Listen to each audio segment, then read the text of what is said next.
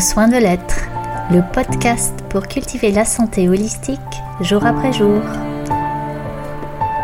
Je suis Virginie Cobert et je vous donne rendez-vous chaque vendredi avec moi, mais surtout avec vous, pour prendre soin du précieux de la vie en vous et autour de vous. Bonne écoute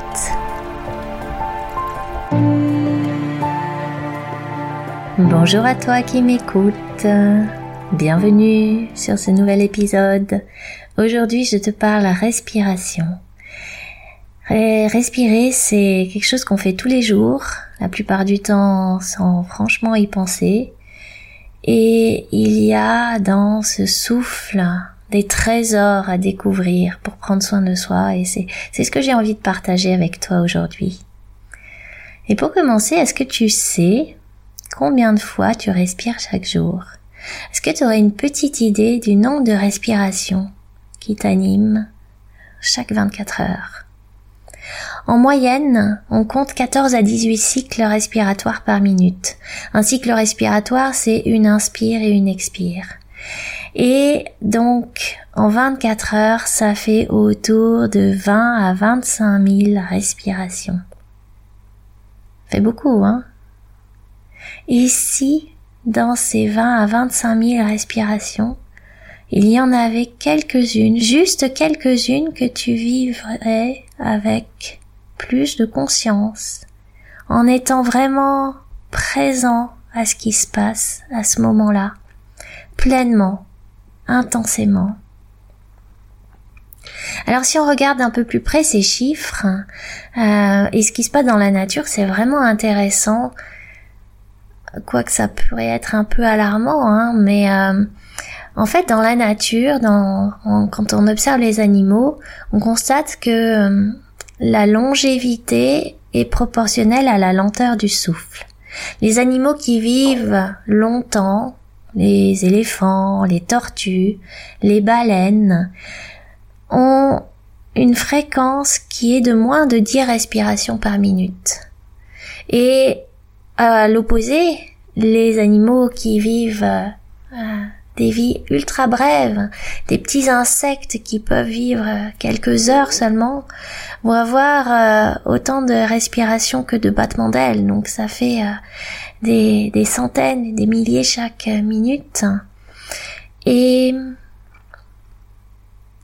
qu'en est-il de l'homme? Je l'ai évoqué chez nous, la moyenne elle est de 14 à 18 cycles respiratoires par minute.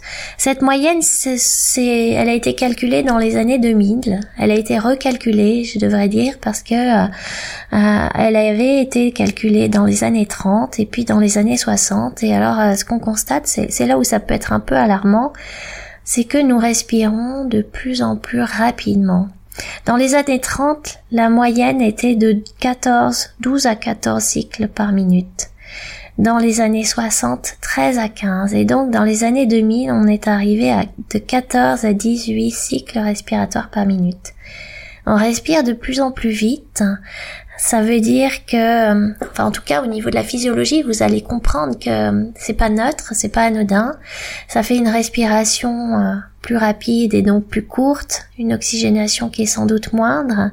Et puis cette respiration rapide et courte, elle est euh, très associée à, au stress, à une réaction en fait d'adaptation à, des dangers, à des euh, à, des perturbations, à de l'insécurité et euh, voilà. On pourrait dire que cette accélération du souffle elle coïncide assez bien avec euh, à la fois l'accélération du mode de vie et l'augmentation du niveau de stress pour, euh, pour tout un chacun. Alors à partir de là déjà tu pourrais peut-être simplement avoir envie de, de laisser ton souffle ralentir de temps en temps. Et ce que j'ai envie de, de partager avec toi aujourd'hui, c'est euh, les tous les effets que le souffle peut avoir quand tu y prêtes un petit peu attention. Parce que vraiment, la respiration, c'est une merveilleuse occasion de prendre soin de nous, mais de prendre soin de nous de manière ultra puissante, de manière extraordinaire et, dans toutes nos dimensions. D'abord, respirer, c'est un besoin prioritaire. Hein. Euh, c'est un besoin vital. On peut s'arrêter de boire quelques heures euh, jusqu'à quelques jours. On peut s'arrêter de manger de longues semaines sans forcément euh, mettre en jeu sa survie. Par contre, on peut pas s'arrêter de respirer plus de quelques minutes et c'est souvent moins quand on n'est pas entraîné. Ça en fait vraiment un besoin prioritaire. Et ce qui est extraordinaire avec euh, ce souffle, c'est que c'est une occasion de prendre soin de soi de manière ultra simple. Il n'y a pas besoin de techniques sophistiquées pour ressentir vraiment dans tout son être les effets d'une respiration que tu as choisie, avec laquelle tu as, euh, tu t'es posé pleinement et euh, dans laquelle tu as été euh, complètement attentive.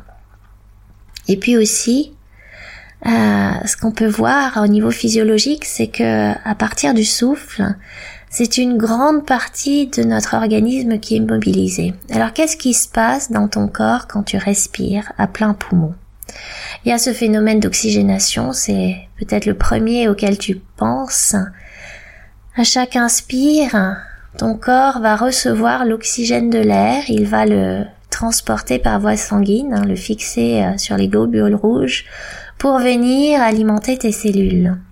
Et qu'est-ce qu'elles font les cellules avec cet oxygène? Eh bien, elles vont produire de l'énergie. C'est les, mitochondries, hein, ces organites cellulaires qui se trouvent donc à l'intérieur des cellules, qui vont assurer ce, cette production d'énergie à partir d'autres éléments, en particulier du glucose et avec l'oxygène. Ça veut dire déjà qu'une bonne oxygénation, bah, ça coïncide avec une bonne production d'énergie, c'est pas, c'est pas négligeable. On a, on repose tout, tout ce, tout ce qu'on vit dans nos journées repose sur cette euh, qualité d'énergie en fait, et cette énergie euh, qui va être plus ou moins disponible. Tu as d'ailleurs certainement observé que quand tu as moins d'énergie, quand tu es plus fatigué, eh ben c'est pas juste que euh, tu, fais euh, les choses peut-être plus lentement, mais c'est que euh, au niveau émotionnel, au niveau relationnel, en termes d'adaptation, c'est plus difficile. Donc l'oxygénation, c'est déjà essentiel pour assurer une bonne production d'énergie. Mais encore, qu'est-ce qui se passe dans ton organisme quand tu respires à plein poumon? Eh bien, le diaphragme bouge. Le diaphragme, c'est ce muscle qui est euh, le plus important dans la respiration. C'est ce muscle qui est situé à l'interface entre les poumons et euh, l'étage euh, digestif. Donc ce, ce, muscle, il fait un petit peu la, la séparation entre la partie respiratoire et la partie digestive. Et tu peux le visualiser un petit peu comme un parachute. Imagine ce grand parachute là qui va s'insérer au niveau des côtes, au niveau de la colonne vertébrale, des vertèbres dorsales et qui va bouger, qui va osciller en fonction de ta respiration. C'est-à-dire que euh, quand tu inspires, le diaphragme descend, ce qui permet aux poumons d'augmenter leur volume en recevant l'air et quand tu expires, le diaphragme remonte, ce qui va euh, chasser l'air hors des poumons et permettre l'expiration. Et, et, cette amplitude de mouvement du diaphragme, elle est, elle est drôlement importante en fait quand on y regarde de près. Sur une respiration profonde, la différence entre la position haute et la position basse du diaphragme peut aller jusqu'à 10 à 12 cm.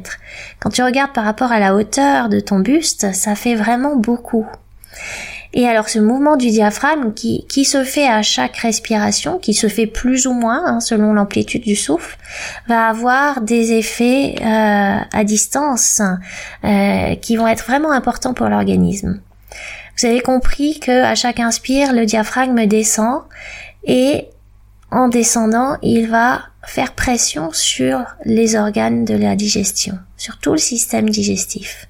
Et ça veut dire que euh, à chaque respiration, c'est comme un automassage viscéral qui se fait.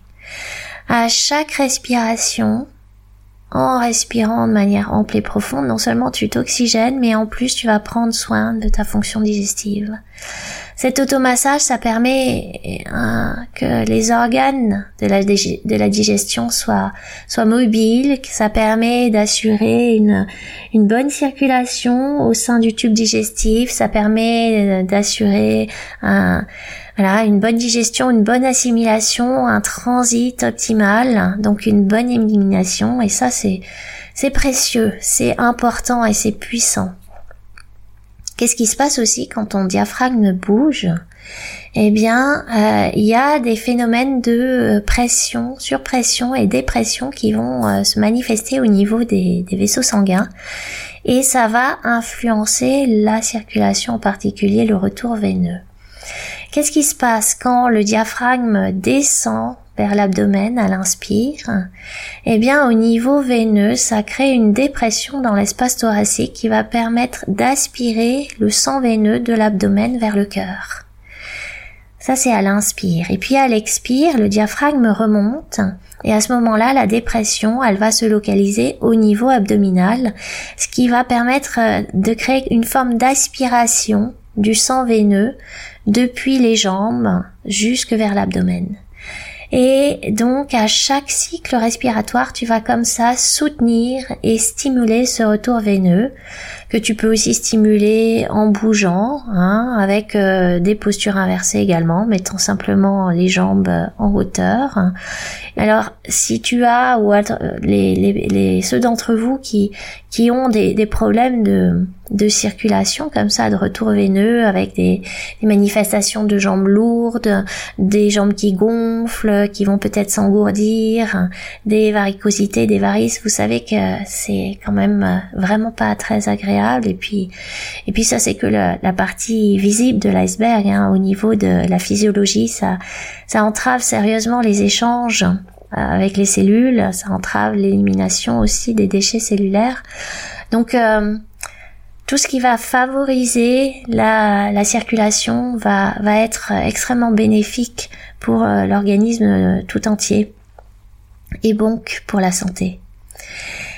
Et voilà, je, te fais découvrir là qu'à chaque fois que tu respires, tu as une une possibilité très efficace de soutenir cette circulation.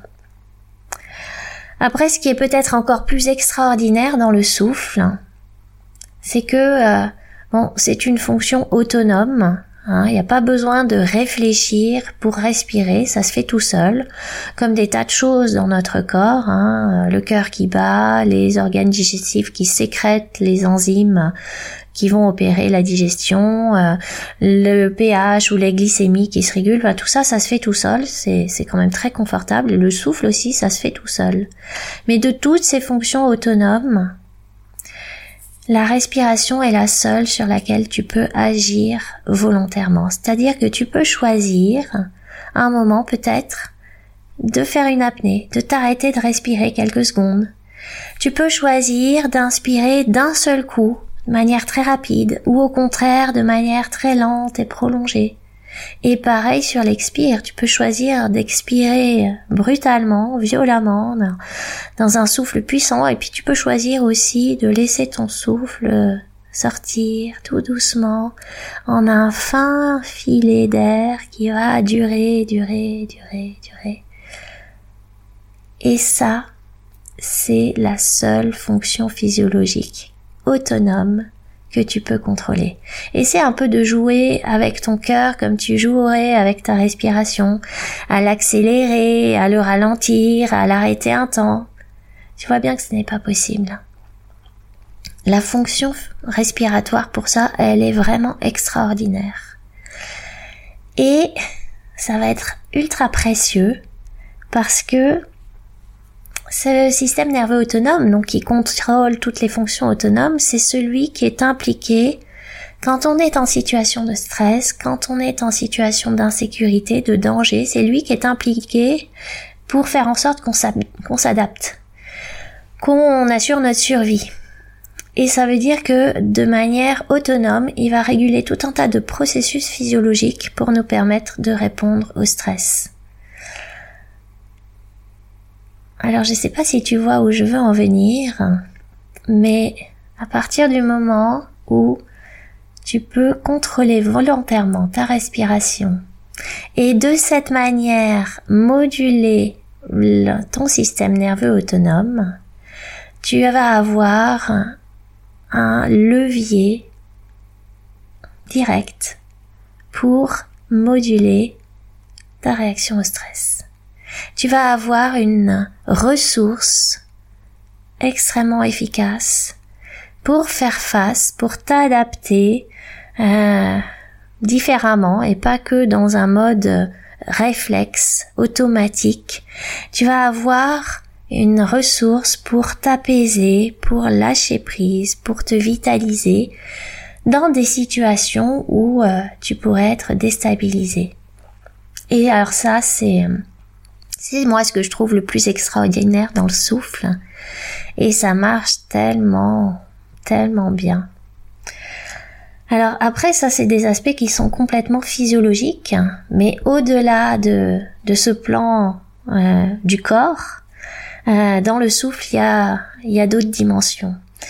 Et il y a des choses aussi extraordinaires hein, euh, dans le sens où le souffle, ça nous met en lien direct avec l'énergie vitale, avec le souffle de vie. Les, les Indiens en Ayurveda, ils parlent de prana. Donc il y a le, le grand prana, c'est cette énergie de vie qui est là partout dans dans dans le vivant, je dirais. Et puis il y a le petit prana, c'est le petit prana, c'est c'est le moment où tu respires, c'est ton cycle d'inspire et d'expire. Et avec euh, ce petit prana, tu euh, contactes le grand prana parce que tu inspires l'énergie vitale et tu l'échanges avec l'extérieur à partir du souffle. Et d'ailleurs, quand on fait en, yoga des pratiques respiratoires, on parle de pranayama. C'est vraiment cette, euh, ces exercices du souffle, du petit souffle, mais pour se relier au grand souffle de la vie. Et de cette manière, le souffle, c'est aussi euh, un moyen, je connais pas tellement de moyens aussi puissants de se relier à soi, de se relier aussi à l'autre et de se relier au tout autre, à cette dimension qui nous dépasse. Alors je vais, je vais aborder un peu plus précisément euh, chacune de ces propositions. Le souffle, déjà, c'est une belle occasion de te relier à toi.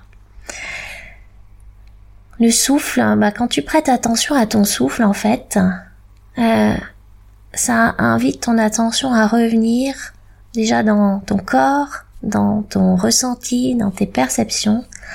Ça permet de, de descendre un petit peu de la tête et du mental qui te, te coupe de, de ce qui est là et de prêter attention à ton souffle, ça te permet de revenir là, dans toi, dans cet espace intérieur, et de t'apercevoir que peut-être, ah oui, tiens, il y a des tensions, il y a des émotions qui sont là, que tu pas, que tu n'avais pas appréhendé.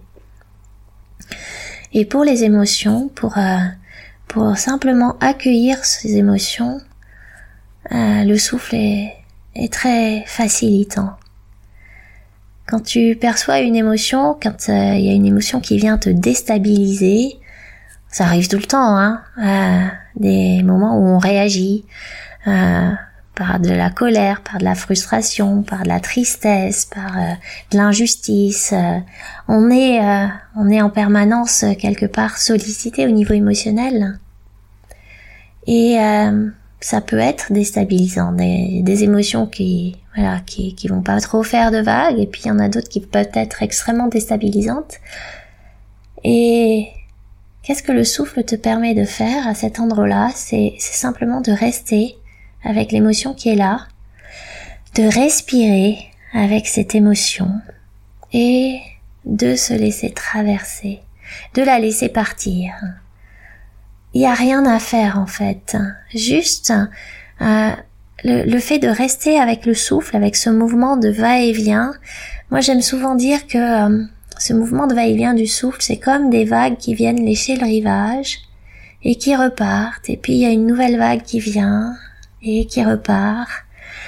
Et chaque vague peut euh, venir nettoyer un petit peu ce qui est là au bord et qui, qui est prêt à partir. À chaque expiration, tu peux laisser partir un peu de ce qui t'encombre, ce qui, ce que tu voudrais transformer, ce qui t'appartient pas, ce qui est déstabilisant. Tu peux choisir vraiment de le laisser partir avec le souffle. Simplement en posant ton attention sur ce souffle, sur ce mouvement. C'est quelque chose que je fais très souvent avec euh, avec mes enfants parce qu'on peut faire ça à tout âge, ça c'est le gros avantage du souffle. C'est gratuit, c'est toujours disponible et euh, tout le monde peut le faire. Dès, euh, on va dire, dès, la plus jeune enfance, on peut commencer à jouer avec le souffle. Dès euh, deux ans, deux ans et demi, trois ans, on peut commencer déjà à jouer avec le souffle. Et, et c'est chouette, c'est joyeux.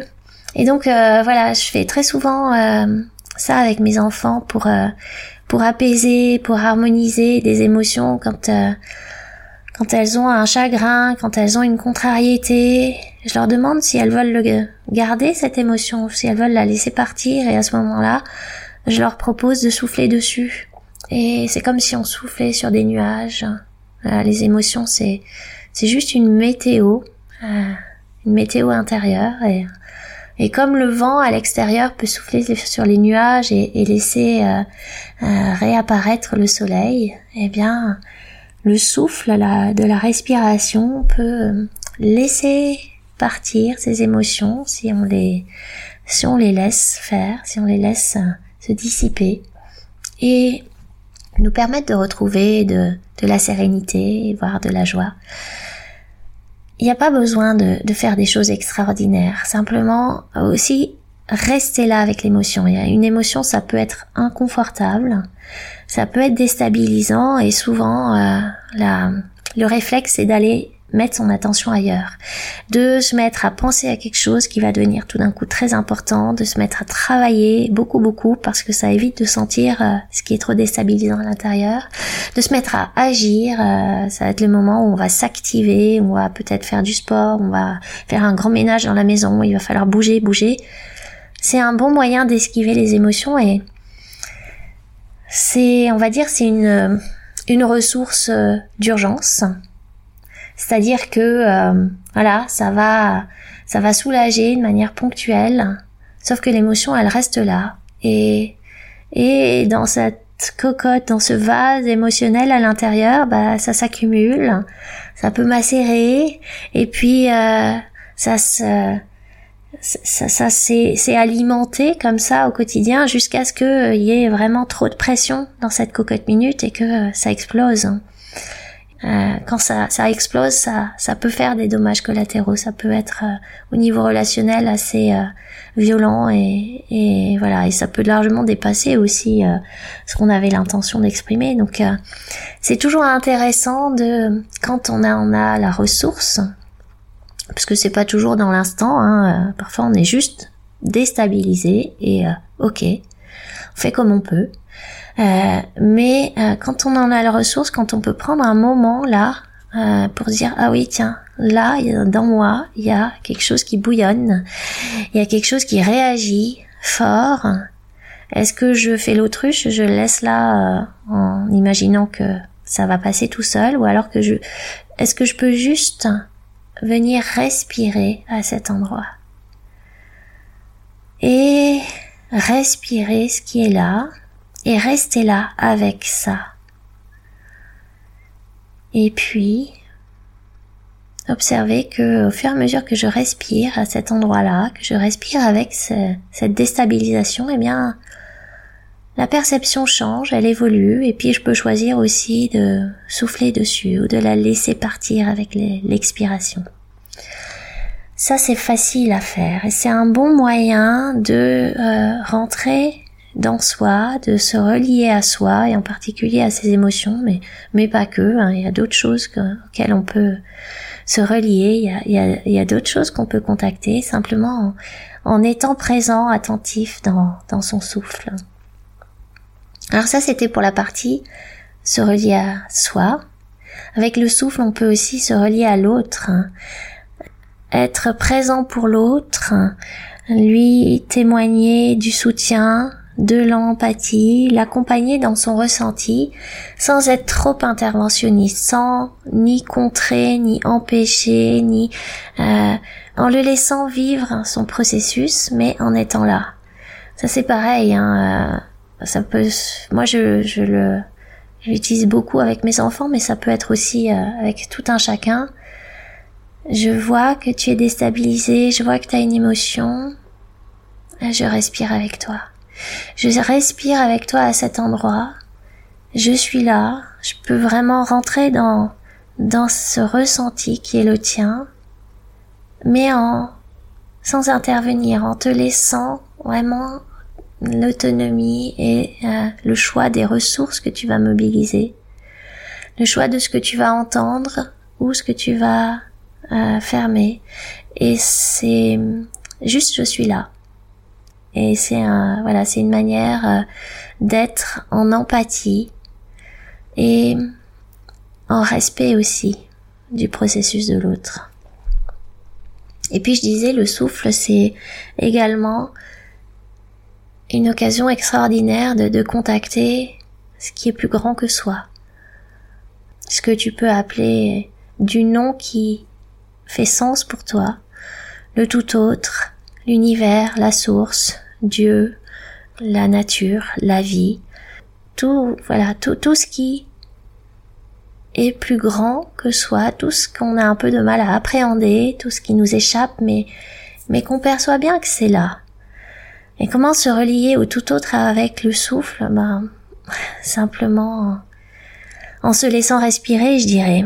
Il y a quelque chose d'extraordinaire hein, quand tu considères que euh, cet air que tu respires, eh bien, c'est le même que tous les êtres vivants sur cette planète ont respiré depuis le début de la vie, et que tous les êtres qui vont survivre et vivre après toi respireront encore. Alors, il est un petit peu, euh, un petit peu moins qualitatif, peut-être, on, dirait aujourd'hui, euh, grâce à notre formidable technologie notre activité humaine, il y a un petit peu des pollutions, mais dans sa nature profonde.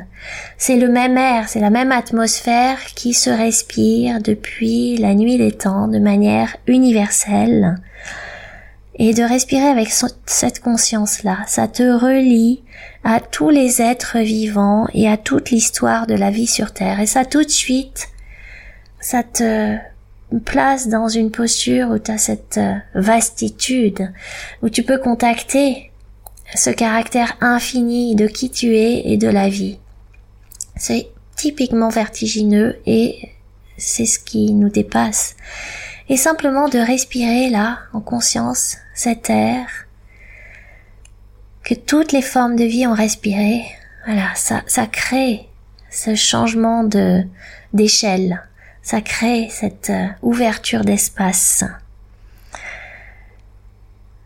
Et ça fait du bien dans le quotidien, un quotidien qui peut être parfois un peu étriqué, un peu euh, compressé, hein, de euh, d'avoir des moments pour ouvrir de l'espace, pour revenir à, à, cet espace infini que, que l'on peut héberger à l'intérieur de soi.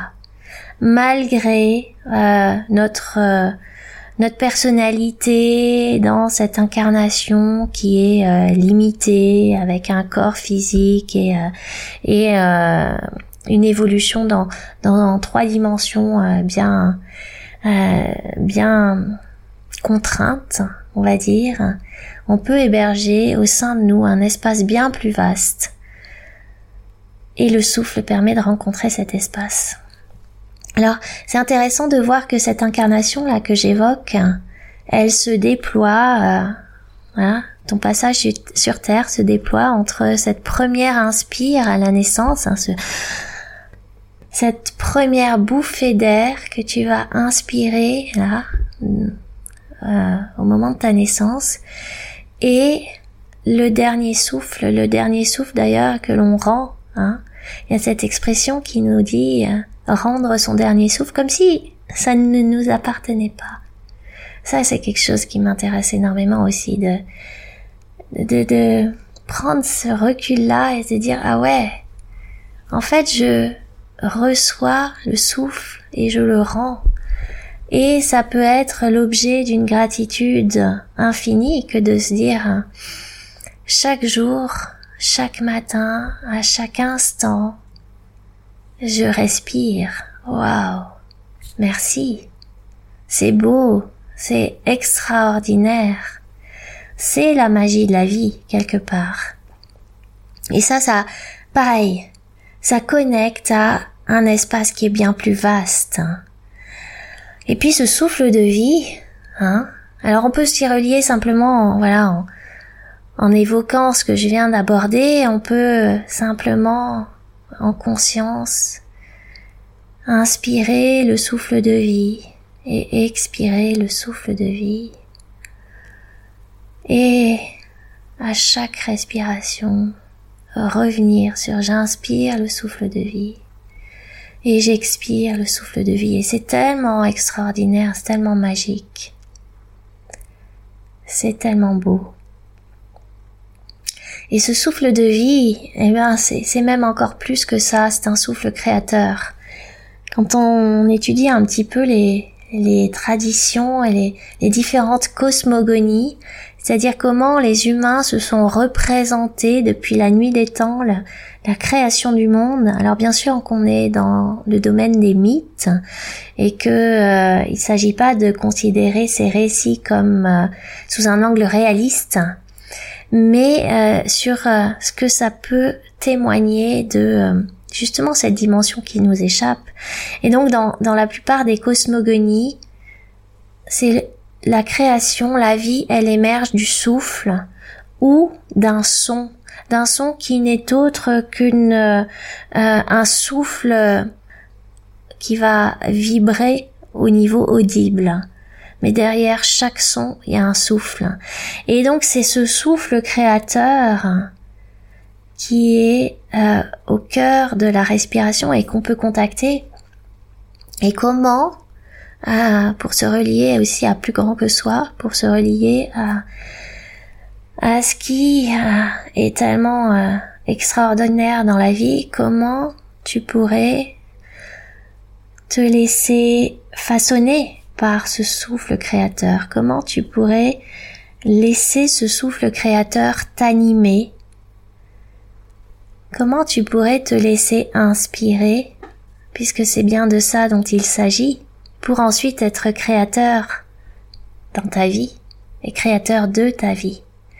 Quand on parle d'une inspiration créatrice, c'est bien que c'est du souffle que l'on parle. Et c'est à partir de ce souffle que peuvent émerger des nouvelles idées, des nouvelles possibilités, des nouvelles manifestations. Alors, comment est-ce que tu pourrais simplement te laisser respirer, être respiré par ce souffle créateur, par cet élan de vie qui t'anime Comment est-ce que tu pourrais te laisser porter à cet endroit avec aisance totale, avec totale confiance? Il y a tout ça aussi dans le souffle. Et même s'il existe des techniques respiratoires extrêmement élaborées, et qu'à travers ces techniques, tu peux encore appréhender la puissance extraordinaire du souffle, parce que il y a des techniques qui permettent de provoquer des états modifiés de conscience et d'aller, d'accéder et de libérer des mémoires traumatiques, des mémoires individuelles, des mémoires collectives. C'est, c'est vraiment très très puissant, mais euh, mais moi je t'invite à la simplicité. Je t'invite à revenir à cette attention toute simple, facile, à une écoute fine, une écoute aiguisée de ce qui est là, de ce qui est là quand tu respires, de ce avec quoi tu peux respirer, de ce à quoi le souffle te donne accès de ton intériorité et de ce à quoi il te donne accès de l'intériorité de l'autre, de ce qu'il te permet de contacter et d'observer de toi. Et c'est tout simple et c'est d'une puissance encore une fois euh, pour laquelle je connais pas beaucoup d'équivalents hein, dans les euh, dans toutes les les pratiques et les techniques d'hygiène euh, de vie que, que je mobilise au quotidien dans l'accompagnement naturopathique, dans les formations. Je connais pas grand chose d'aussi puissant, d'aussi extraordinaire, d'aussi accessible et simple que simplement de respirer. Et donc la proposition que je te fais, c'est est-ce que ce serait possible? Est-ce que tu aurais envie de te donner un temps, quelques minutes chaque jour pour respirer en étant vraiment là, pour devenir ce souffle, le devenir pleinement, le devenir entièrement, le laisser te dénouer, te dynamiser, te vivifier, le laisser te faire vivre en fait, t'inspirer. Alors, prête à jouer? Prêt à jouer avec le souffle? Je t'invite comme d'habitude à témoigner de tes expériences, de ce que tu as pu découvrir à l'aide de cette, euh, cet épisode, mais surtout avec euh, ce que tu vas pouvoir expérimenter dans ton quotidien. Et le lien pour témoigner, il est comme d'habitude dans le descriptif de l'épisode. La semaine prochaine, on va parler de connexion à la nature. Et là encore, c'est extraordinaire comment il n'y a rien à faire. Ça se fait tout seul. La nature est l'œuvre. On a juste besoin d'être là. Si tu n'es pas encore abonné, ça peut être le moment. Je te dis à bientôt. Belle semaine.